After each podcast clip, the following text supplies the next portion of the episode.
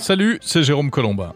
Il couvre l'actualité des technologies, tout comme moi, depuis plus de 25 ans. Il a travaillé, tout comme moi, dans une grande radio pendant des années avant de devenir podcasteur indépendant, mais de l'autre côté de l'Atlantique, au Québec. J'ai le plaisir de recevoir dans Monde Numérique mon confrère et ami Bruno Guglielminetti.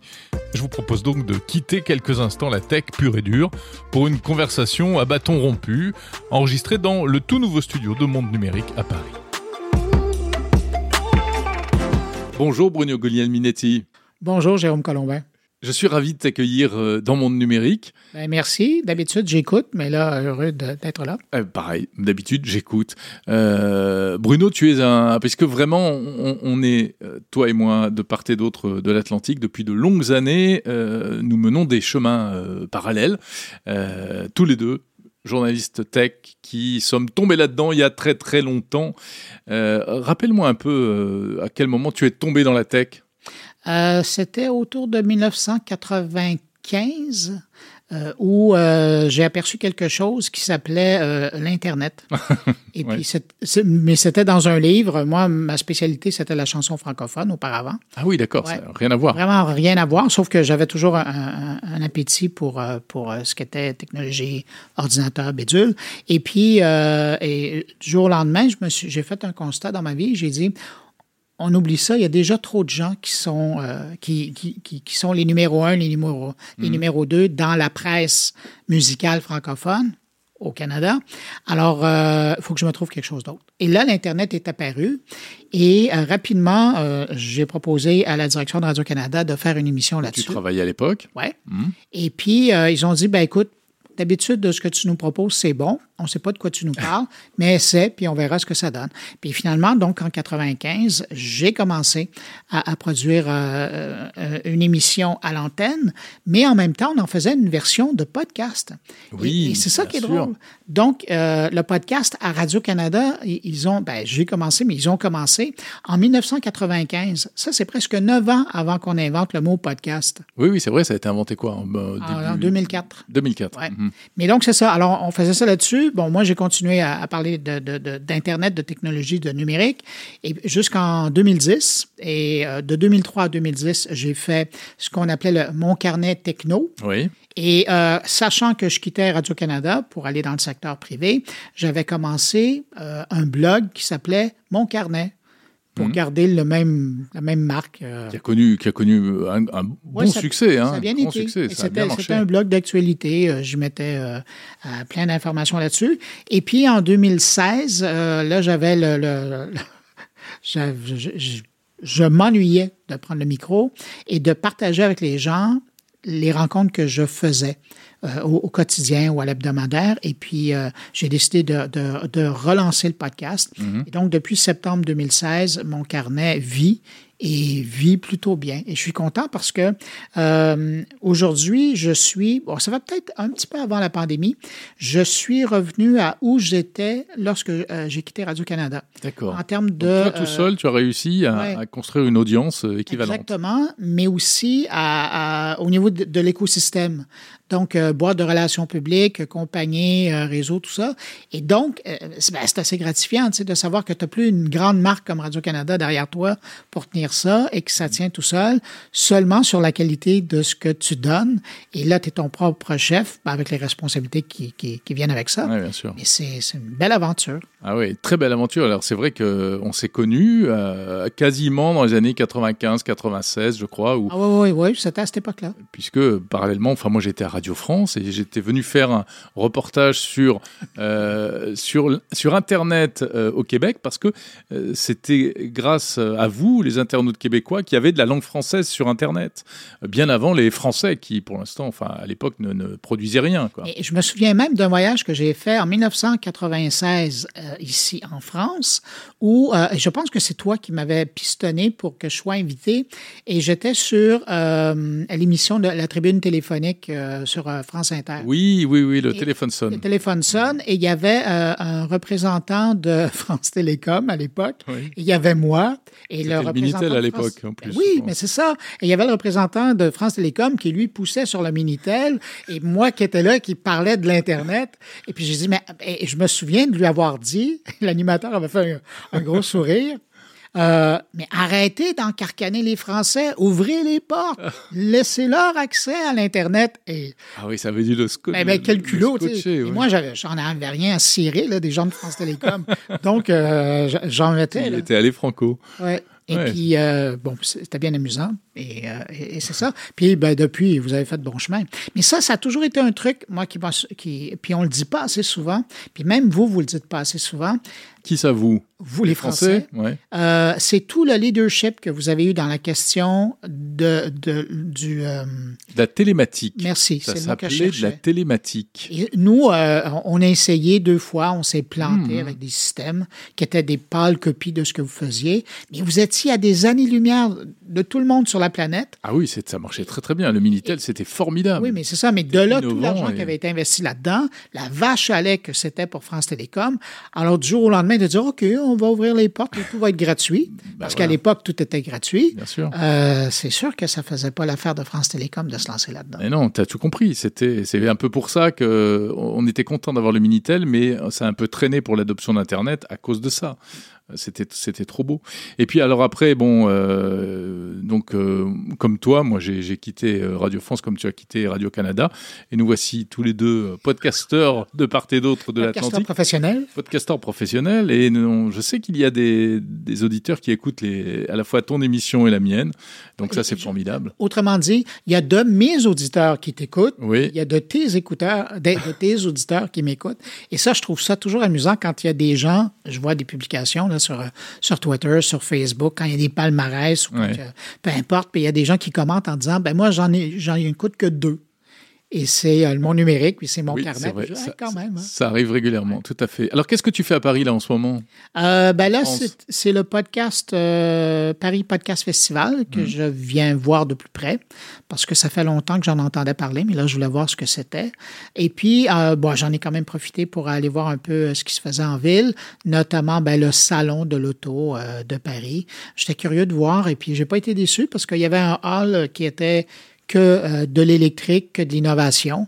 Et puis là-dedans, il y avait des trucs intéressants. Qu'est-ce que tu as vu de particulièrement intéressant? Ben moi, j'ai eu le coup de cœur pour un produit. Euh, c'est une start-up euh, qui vient des Pays-Bas. c'est le projet ou le véhicule, je ne sais pas s'ils vont garder le nom, mais c'est Squad. Mhm. Et c'est essentiellement une voiture qui fonctionne au solaire. Et c'est le, toit du, petit véhicule, la petite citadine, ah qui la deux places. Qui capte le soleil. Oui, qui prend le soleil. Et euh, ben, ça, je trouve ça intéressant. Bien sûr. Parce que juste. Et je touche du bois. Mais ça suffit à, produire suffisamment d'énergie pour la, pour la faire rouler? Oui, parce que toute cette énergie-là est captée dans les batteries qui sont mm. à même la voiture. Et donc, euh, quand la voiture a besoin, mais bon, euh, ça ne fait pas du 100 à l'heure, là. On roule autour de 45 km heure. Mais en ville, euh, pour ce que j'ai vu jusqu'à maintenant, 45 km, c'est bon en Ouais, parce que c'est la difficulté, c'est de trouver le bon ratio entre bah, la surface disponible pour mettre des panneaux solaires, parce que mine de rien, euh, il faut quand même en général de la surface. Euh, la batterie, le poids de la batterie, du coup, qui détermine l'autonomie de la voiture, etc., etc. Parce que la voiture dont tu parles, elle peut rouler la nuit, du coup? Oui, c'est ça, parce que j'étais un peu curieux.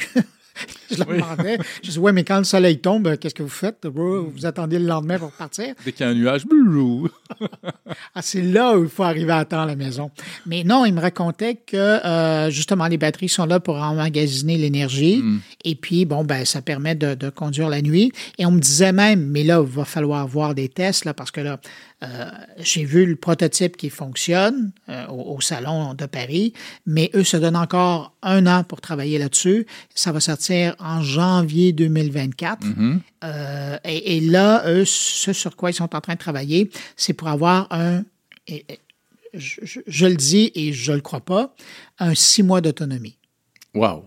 Euh, mais bon, euh, je pense qu'il faudra voir à, l'usage, là, mais c'est ce qu'ils visent. Mais imagine, s'ils arrivent à avoir six mois d'autonomie avec une voiture solaire. Oui, mais c'est pas six mois euh, en fonction des jours, euh, des jours de, de, de, soleil, non? C'est ce qu'il n'est pas arrivé à m'expliquer. Ah oui, d'accord. Bon, mais c'est vrai que c'est super prometteur, c'est ce Ben, type de véhicule. tout simplement, oui, puis ben, sachant que normalement il fait toujours il fait toujours soleil après la pluie. Oui, et Hein, puis alors là, positif. dans la région parisienne, il fait toujours très très beau en plus. euh. Ah bon, ben c'est pas la même semaine que la mienne. Euh, mais donc c'est ça, mais bon, il y a du soleil, il y a de la lumière, euh, ça veut dire qu'on Ouais, peut bien toujours sûr. rouler avec ça. Et alors le, le Paris Podcast Festival, en effet, ça se déroule cette semaine. Ouais. Euh, Qu'est-ce que tu en attends, toi Euh, Pourquoi euh, cet intérêt Pourquoi ça, t'intéresse C'est une pure coïncidence. Euh, moi, c'était, ça faisait un an que je savais que, que je venais. Mais, mais l'édition, cette édition-ci, euh, c'est le Canada et le Québec qui est à, qui est à l'honneur. Exact. Bon. J'ai entendu la, la responsable du, du salon d'ailleurs dans ton dans mon carnet, dans ton, Oui, dans oui, ton oui. podcast. Et j'ai trouvé ça chouette ben, de l'avoir en entrevue parce que je lui faisais, je, lui ai fait dire, et, et- et elle a opiné du bonnet, parce que je la voyais en faisant l'entrevue, que c'est un peu devenu euh, l'équivalent de, de- du New York Podcast Festival pour les francophones. Euh, moi, je connais pas un podcasteur qui aimerait pas avoir euh, le, le- repartir avec ce prix-là. là. Oui, Parce c'est que- vrai qu'il y a une remise de prix, etc. Oui. Et Il y a ouais, vraiment un gala, il y a plusieurs catégories et tout. ouais. Et, et c'est un peu, bon, elle, elle faisait l'image avec Cannes, mais pour moi, c'est plus, bon, probablement parce que je suis nord-américain. Oui, c'est ça. C'est le New York Podcast Festival qui fait aussi à l'occasion des gagnants dans le monde francophone. Alors, c'est pas uniquement dans l'anglophone, là. Et c'est c'est intéressant, ça. Ouais, c'est pas mal. Alors, de voir ça, que ça se passe ici, que ça se fait, je trouvais ça important le Ouais, intéressant. Moi, j'y suis allé l'année dernière. C'est vrai que c'était intéressant de voir. Mais c'est là où tu te rends compte que le monde du podcast est, est- est très éclaté parce qu'il y a vraiment plusieurs types de podcasts. Oui. Il y a des podcasteurs indépendants comme toi et moi. Il y a des podcasts qui sont euh, produits par des grands médias radio. En France, hein, c'est Radio France qui trust, euh, qui, qui fait le plus d'audience en podcast, et puis également euh, des radios privées, RTL, etc. Et puis euh, il y a ce qu'on appelle les studios de podcast, euh, qui sont des espèces d'écuries qui produisent euh, plusieurs euh, marques, plusieurs émissions. euh, voilà, et tout ça. c'est- Mais à ça, il faut sont des rajouter statuts les un peu- un peu différents. Oui, oui, en ce que plus. j'appelle les podcasts de garage. Oui, de garage. Oui, ben garage, c'est euh, deux amis ou quatre amis euh, qui euh, se mettent autour Moi, j'appelle ça de canapé, les podcasts de canapé. Ah non, mais moi, c'est encore plus dur. C'est de c'est- garage. C'est vrai. ça, ça dit n'importe quoi. Et puis, bon, finalement, ça, ça intéresse peu de personnes. Mais au moins, eux, c'est c'est une thérapie qui leur coûte pas cher à faire. Mais c'est intéressant justement s'il y a des podcasteurs ou des gens qui sont dans les médias. Alors là, on sort, on sort un petit peu de, de, de, de, de notre ligne habituelle vraiment de technologie, d'innovation numérique, etc. Mais puisqu'on en parle du podcast, comment est-ce que tu travailles toi finalement au quotidien? Aïe, aïe, aïe. Euh, ben, je, Comment est-ce que tu fais tes interviews? Comment Ouais. est-ce que Ben, je vais dire qu'avec le temps, euh, c'est drôle parce qu'on m'a déjà posé la question il y a longtemps et la, la réponse demeure toujours la même. Moi, dans le fond, je fais une émission. Je fais une émission. Ouais. Alors, qu'elle soit à la radio ou qu'elle soit en, en podcast, c'est une émission. Mm. D'ailleurs, j'ai. Autant euh, au début du podcast en septembre 2016, je tapais sur le clou podcast, balado, podcast, balado. Ben maintenant, je parle d'une édition, je parle d'une émission, parce que dans ma tête, c'est un rendez-vous. c'est- c'est pas un podcast, podcast. Le podcast, c'est le support, hein, c'est sûr. l'écosystème. Mais, euh, mais donc, c'est ça. Alors, je- en partant, donc, c'est une émission que je fais. Et puis là, euh, avec le temps, ben, je me suis bien équipé à la maison et euh, je travaille à partir presque uniquement de chez nous. Je pense que 98% de tout ce qui est diffusé, à part des émissions spéciales comme je viens faire ici, là, euh, c'est fait à partir de chez nous, avec des gens des fois qui sont bien équipés, avec des gens des fois qui sont affreusement équipés. Tu fais beaucoup d'interviews à distance? Euh, oui. Oui. Ben, Ben, C'est vrai là, que maintenant on peut faire des trucs formidables. c'est trois, entre- ben, c'est trois entrevues par semaine qui. euh, Pareil. ouais, ben oui, non, je sais. On, on est vraiment pareil. Des frères ouais, jumeaux séparés par l'Atlantique. Mhm. Et puis, euh, mais c'est ça. Donc, c'est la partie actualité qui est au début, euh, comme toi. Euh, Il y a la partie euh, entrevue, trois entrevues, euh, que- je présente de temps à autre en extrait, sinon en intégrale, s'ils ne sont pas trop longues. Et puis après, ça, c'est la différence qu'on a, c'est que moi, j'ai comme une, une- des collaborateurs autour, cinq collaborateurs qui sont là à tour de rôle, qui viennent faire leur tour pour parler Oui, de ça c'est bien. différentes Ça, champs de Oui, puis je suis content. ça, je puis- t'envie beaucoup Ah, ben, d'avoir des, des chroniqueurs comme il faut- ça. Il faut demander. Ouais, mais ça viendra. Tu as plus d'ancienneté que moi dans le podcast.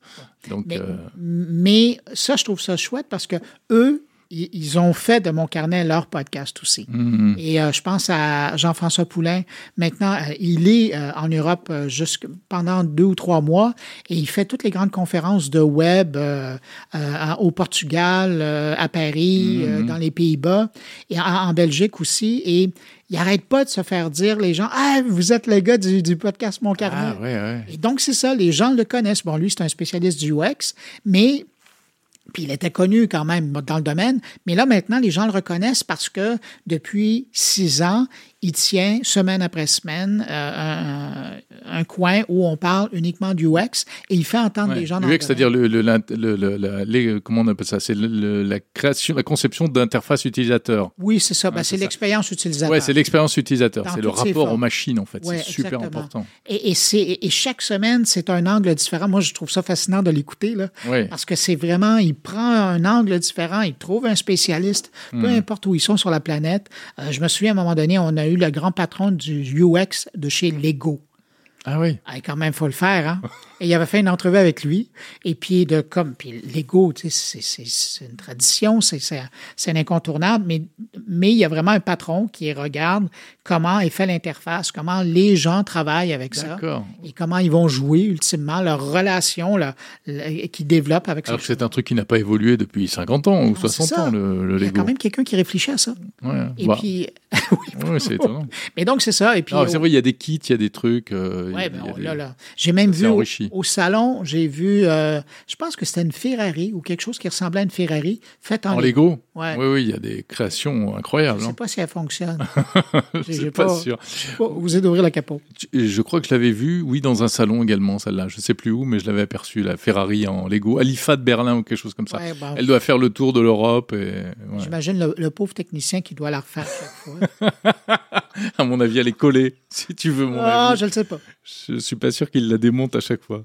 Bon, bah écoute, c'est super. Merci beaucoup Bruno d'être euh, d'être passé euh, nous voir en France et puis euh, d'être passé me voir euh, dans Monde Numérique et, Et, et dans ton studio, en et dans mon studio. Voilà, on peut on peut le dire maintenant. euh, voilà, un studio qui est perfectible, mais oui oui absolument. On l'a étraîné, on l'a étraîné tous les deux. Il y a un lieu qui existe. Et évidemment, je renvoie vers euh, ton podcast, vers mon carnet, où euh, bah, en fait on a fait des interviews croisées là, tout- toi et moi. C'est plutôt amusant. Merci beaucoup Bruno. Salut. Salut.